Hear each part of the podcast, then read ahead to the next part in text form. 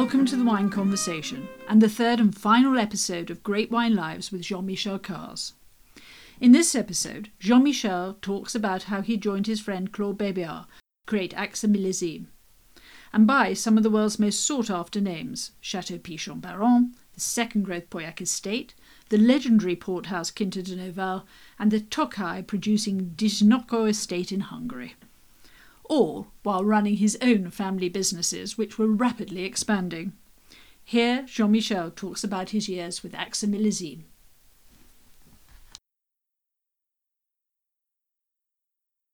Jean Michel, you have an insurance business. You have Lynch-Bages. I was making I was making a living from insurance, as a matter of fact. You have Ormes de Pez. You have all these busy things in your life, and then you take on some other properties with and Claude Bébéar, who was at AXA, mm. approached you.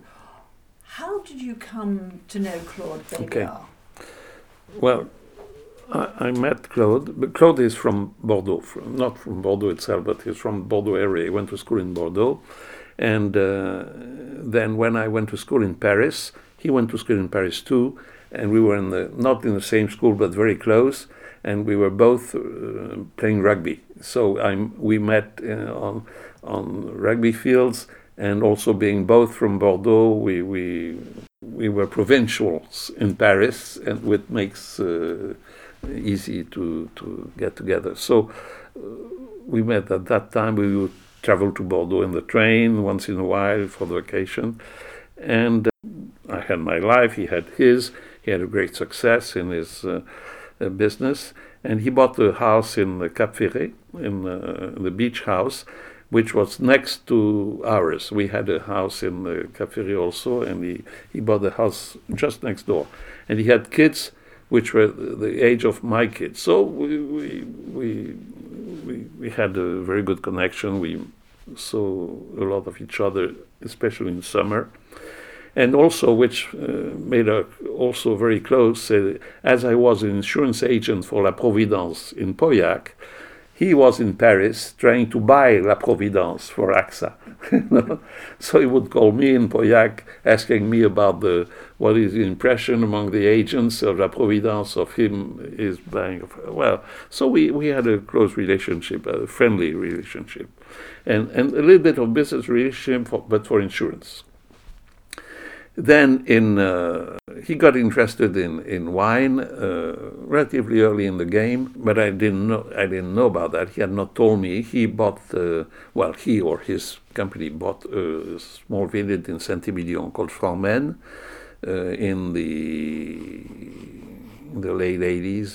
But I, but I didn't know. And why why do they why do they buy vineyards? Why does a company like AXA buy a vineyard? Well by law they they have some rules to respect in terms of uh, uh, investing the, the, the money of their customers. You know, the, all the premiums you pay, they have to, to set aside in order to pay the the, the um, indemnities later on. So so they have rules on uh, what they do with that money, and some of that money is uh, is used to buy real estate.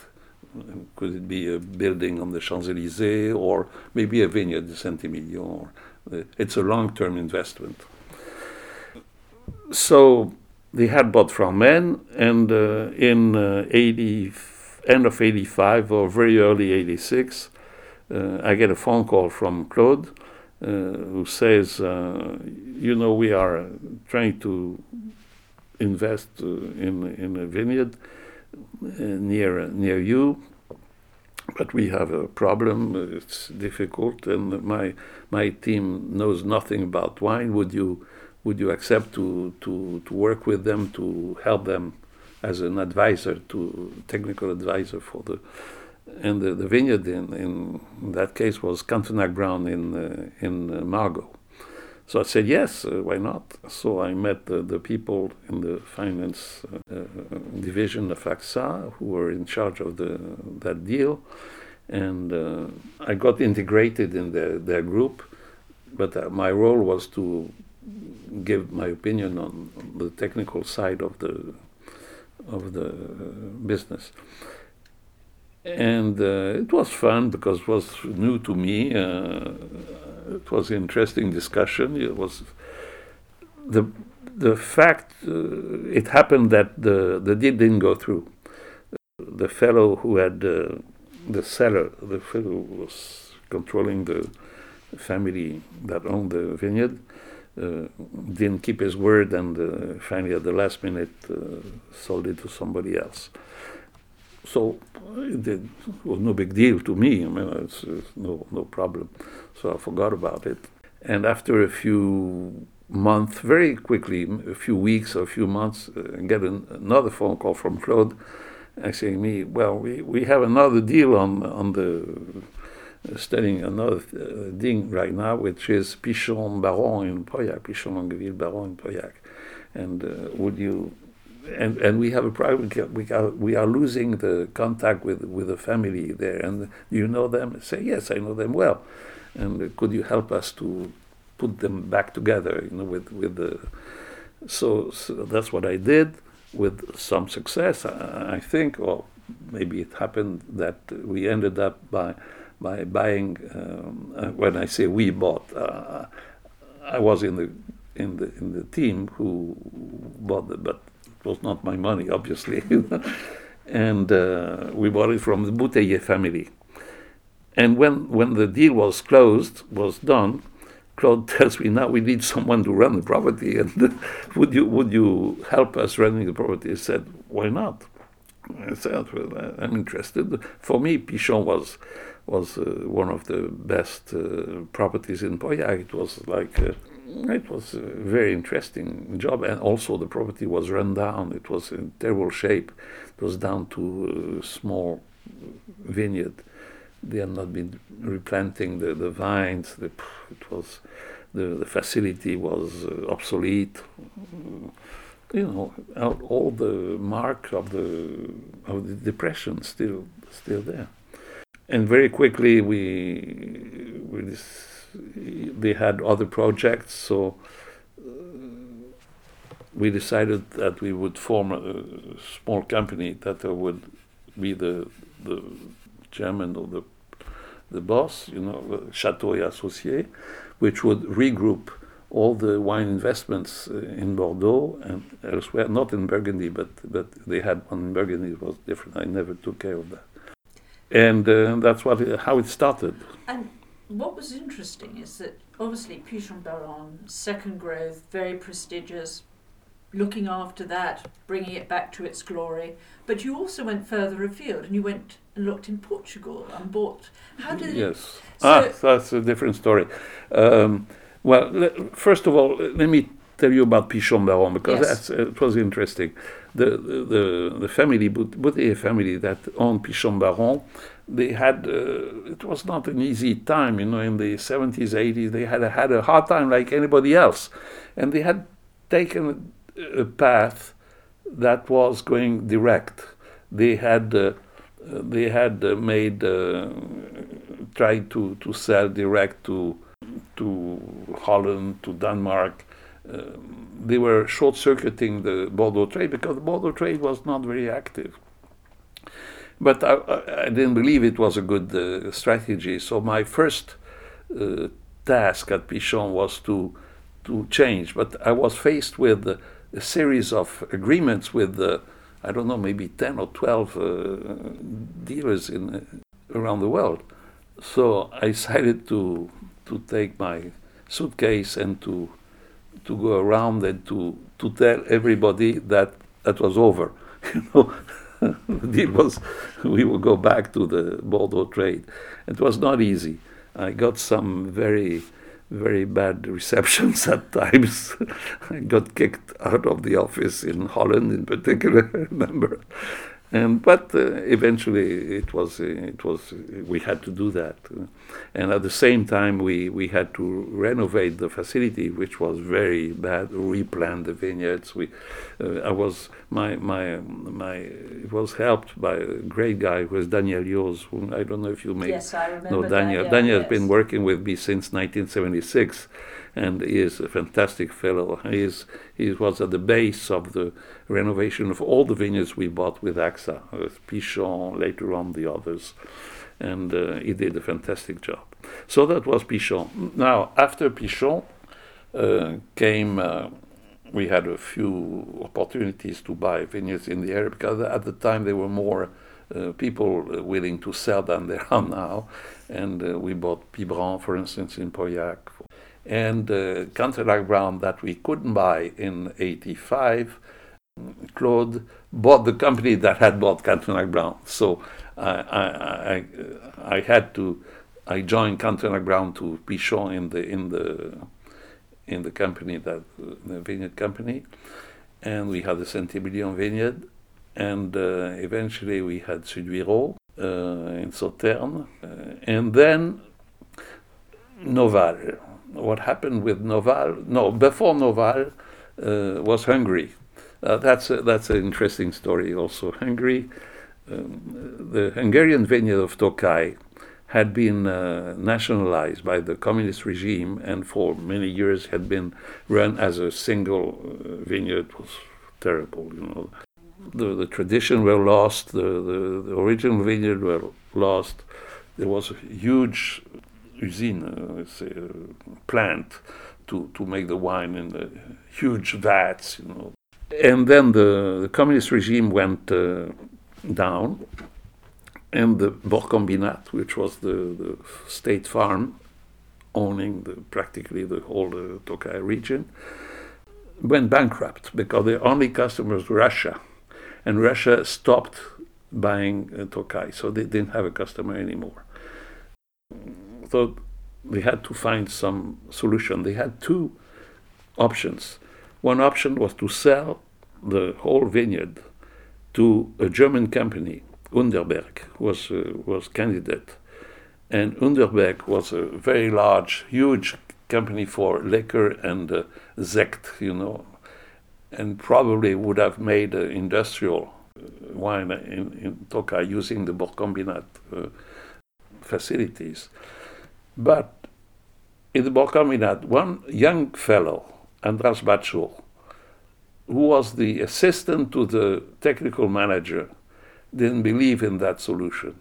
He thought because he, he thought this is going to destroy the, the historical uh, vineyard of Tokai. So he became the advocate for different solutions. And instead of selling the whole thing to one huge company, they would try to find investors uh, who would invest in vineyards and make something like the Burgundy of the Bordeaux region with chateaus and, with competition between themselves and, uh, and push towards quality. That was a totally different strategy. Um, there was a big discussion at the time and within the, the combinat. And Bacso was young, smart, went to the government and convinced them to consider the, the solution, a different solution. And they had a meeting of the Borkombinat, the whole people. And the president proposed to sell to Underberg. Bacso came up and with his different solution. They had a vote and and he was voted. They, they voted for the Bacso solution, and the president of the combinat resigned. So they had to elect a new a new manager, and Bacso was elected. So he was assistant to the technical manager, became the president, with the mission of implementing the solution he had. That's a fantastic, a very interesting story. It happened that Bacso I'd been to school in, in uh, Budapest. He had taken courses in French, and he was one of the very, very few Hungarian people who could speak French. So when he looked for investors, you know, what he did instead of going to a German bank, he went to a French bank. He went to a Crédit Lyonnais in Budapest and, and uh, asked the Crédit Lyonnais to help him to find investors. So the Crédit Lyonnais in Paris was involved and together they designed a plan of uh, privatization of the vineyard, the Tokai vineyard, but with a French influence. It was really the hazard, you know, chance. At the same time, they found uh, one customer who started to do it was Peter Vinding-Diers. You remember Peter Vinding-Diers, who teamed with Hugh Johnson and a few others, started a cooperative. It was a little different, but it was also in the same same spirit. You know. Approached Claude Bébéar to tell him, "We know you invest in vineyards in Bordeaux, in Burgundy. Why don't you go to Hungary?" And uh, they especially showed the, the beautiful Hungary, Tokaj, the Zemplen forest, the beautiful game. You could go hunting there. It's, Uncle Bébéar was interested, so he calls me and says, "You should go to Hungary and see what happens there." And uh, so I, I, go in Hungary. It was in February '91. Uh, it was very early in the game. So February, uh, I get there in Budapest, fog, get to a car, drive 200 kilometers to Tokaj, 300 kilometers, don't see the landscape, don't see a, a plant a vine, do see nothing. Fog, fog, fog, cold. Uh, I listen to Bacso, I meet with him, I listen to these guys. The, the language is almost impossible to understand. It's impossible to understand. Uh, practically nobody speaks French except Bacso. So I come back and I say, Claude, you know, forget it. That's terrible. you, you want to go there. Okay, so we forget about it. And in May, the same year, 91, uh, yes, uh, 92, I'm sorry, 92. In May, he meets someone, Claude meets someone. Say, what about Hungary? What you, did you do something? No, no, no, we went there, but we don't like, oh, you should, you should. I mean, so he calls me and uh, he says, uh, are you sure you cannot, we cannot do anything in Hungary? Because he wanted to go hunting in the Zemplen forests. Well, I said, well, I have the time. Maybe uh, if you if you want, I can go there and see see if what what's changed. So I went back in uh, May with uh, Daniel, I remember, and then I fell in love with the country. It was different. There was no fog. it was uh, flowers everywhere. It was beautiful and uh, so and, and, we got a good good relationship with uh, Andras Bacso, and we started to to try to work out something. Well, to make a long story short, we, we had back and forth and uh, more visits and uh, a long discussion. We practically broke broke up the discussion. They finally told us, "We want you to to come. So uh, if you don't want what we propose and uh, you want something else." you can choose whatever you want. So I had this fantastic opportunity. We had the whole region open to wherever we wanted to go. It was open. We could we could do it. So uh, we we had a final mission, technical mission to to study all different sites, and we ended up uh, deciding on. Well, I had to choose the one which I thought was the best, and I chose Disznókő for the only reason that uh, it looked technically good, good, but it was also the place of the Tokai region where the road from Budapest arrived, just Disznókő. So I said, if there are tourists someday, all of them will go there. So the reason why we are at Disznókő, it's because of it's on the main road. and uh, the Tokai region is like a V, and Disznókő is the point of the V and the road from Budapest touches the region of Tokai at the point of the V, exactly right in front of the door of Disznókő. And I think it was a good solution. And eventually, it appeared that the, technically it was also a good a good spot, but we were not sure at the time. We we anyway, that's how it started. And Disznókő was a, a real. Uh, uh, Daniel did a great job there. We had to reinvent practically all the winemaking techniques, uh, everything that had been lost. Uh, it was people had lost the habit of working normally, you know, in that region. It was very interesting. Anyway, that that was uh, Hungary, and then uh, quickly after that, uh, I was I told you about that group of uh, five that we were in uh, to work to America. We had a, a girl who was in Bordeaux doing some communication work for us. And uh, one day she tells me, um, I have a customer, a new customer. I said, Who is he? Here's uh, Mr. Van Zeller from Quinta do Noval in, uh, in, uh, in uh, Porto, in Porto. Ah, I said, Quinta do Noval, I heard the name, you know, for it was very prestigious for me, and uh, I didn't know the Van Zellers. I thought that's a good occasion to, to meet the Van Zeller family. Uh, first name, Van Zeller, what's his name? Christian. Christian, Cristiano, Cristiano Van Charming man. Charming man, big, Big guy, bear, uh, big also. Orson Welles. Yes. and uh, so, and we had, uh, it was in uh, 89. In 89, I did the Fête de la Fleur at Lynch-Bages. That was a big event.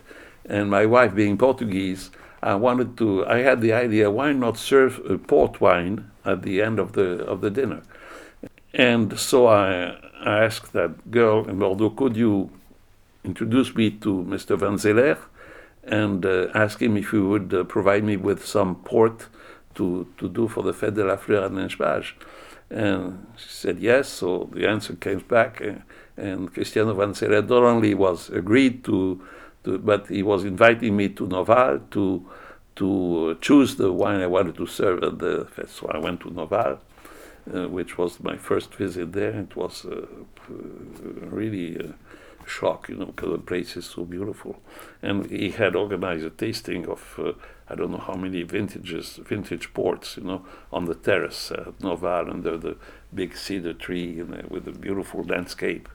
And we tasted the wine, and uh, I I chose um, an uh, 66 vintage. It was he was very generous. He gave me uh, 66 vintage Wow. Quinta do Noval This port for 1,200 people. You know, and uh, so we became good friends.